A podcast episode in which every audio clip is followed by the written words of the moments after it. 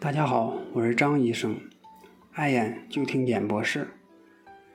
随着角膜塑形镜的推广和普及，越来越多的人佩戴角膜塑形镜，随之呢，出现的问题也就会越来越多。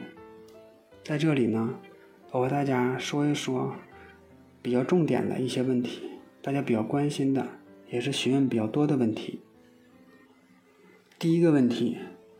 角膜塑形镜佩戴几年以后啊，会不会加速的反弹呢？角膜塑形镜确实能够降低近视度数加深的速度，避免将来高度近视的发生。在佩戴过程中呢，近视度数停滞，或者是有少量的加深。停在以后呢，只会说回弹到以前的度数，不会说补偿性加速的反弹。第二个问题。佩戴角膜塑形镜的时间，在夜间佩戴是不是时间越长效果越好呢？推荐佩戴的时间是八到十个小时。近视控制效果和佩戴的时间呢，并没有线性的关系。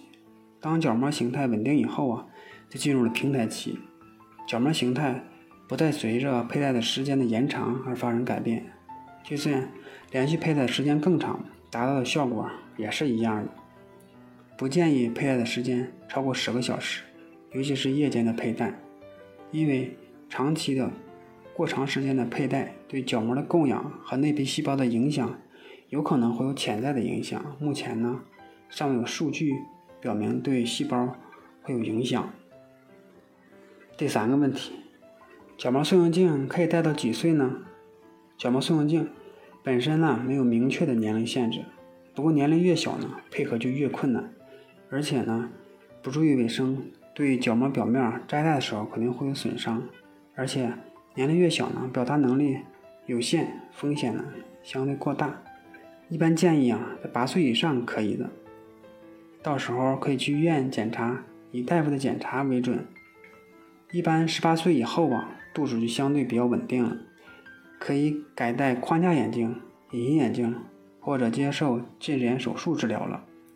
如果想继续佩戴角膜塑形镜呢，也是一种不错的选择，可以一直戴到四四十岁，甚至呢时间可以更长一些。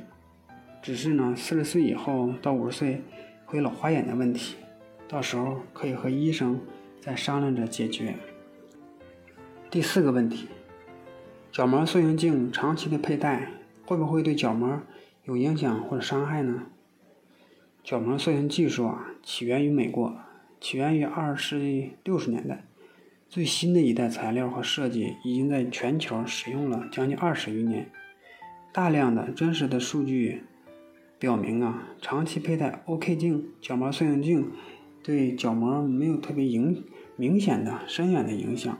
一切的改变呢，都只只只是暂时的影响。这些影响包括角膜厚度、角膜内皮细胞数、眼压等等。当然。如果认为二十年的数据还是不够可靠的话，可以再等等。以后时间更长的话，安全的报告性可能会让大家更放心一些。第五个问题，如果期间停止佩戴角膜塑形镜，会不会造成度数的快速加深呢？如果说短期的不佩戴角膜塑形镜的话，从角膜塑形镜的原理和理论上，有可能造成度数的加深，但是呢，如果时间较短的话，这个基本还是可以忽略的，因为角膜塑形镜戴的时间必定会相对要长一些，短期的佩戴对近视的加深应该是不会有太大的影响。第六个问题，佩戴角膜塑形镜可以游泳、泡温泉吗？一般呢，角膜塑形镜是晚上佩戴的。咱们游泳或者泡温泉都是在白天进行，应该不会有太大的影响。但是呢，前提是角膜呢没有发生任何的病变，没有疼痛，没有不舒服的感觉。有的人问，是不是需要点点眼药水预防一下感染呢？不过我认为啊，眼药水还是尽量少点的好，因为眼药水它也属于一种抗生素。点的多了也会眼睛造成一定的副作用。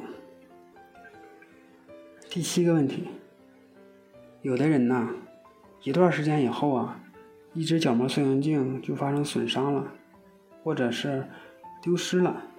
他问我，如果说再配角膜塑形镜的话，是不是还需要走前面的程序？我建议啊，如果镜片配的在时间在半年以内啊，可以基本上按原来的镜片的检查去配，但是呢，最好也到医院检查一下，看看和之前检查的结果是不是相符合。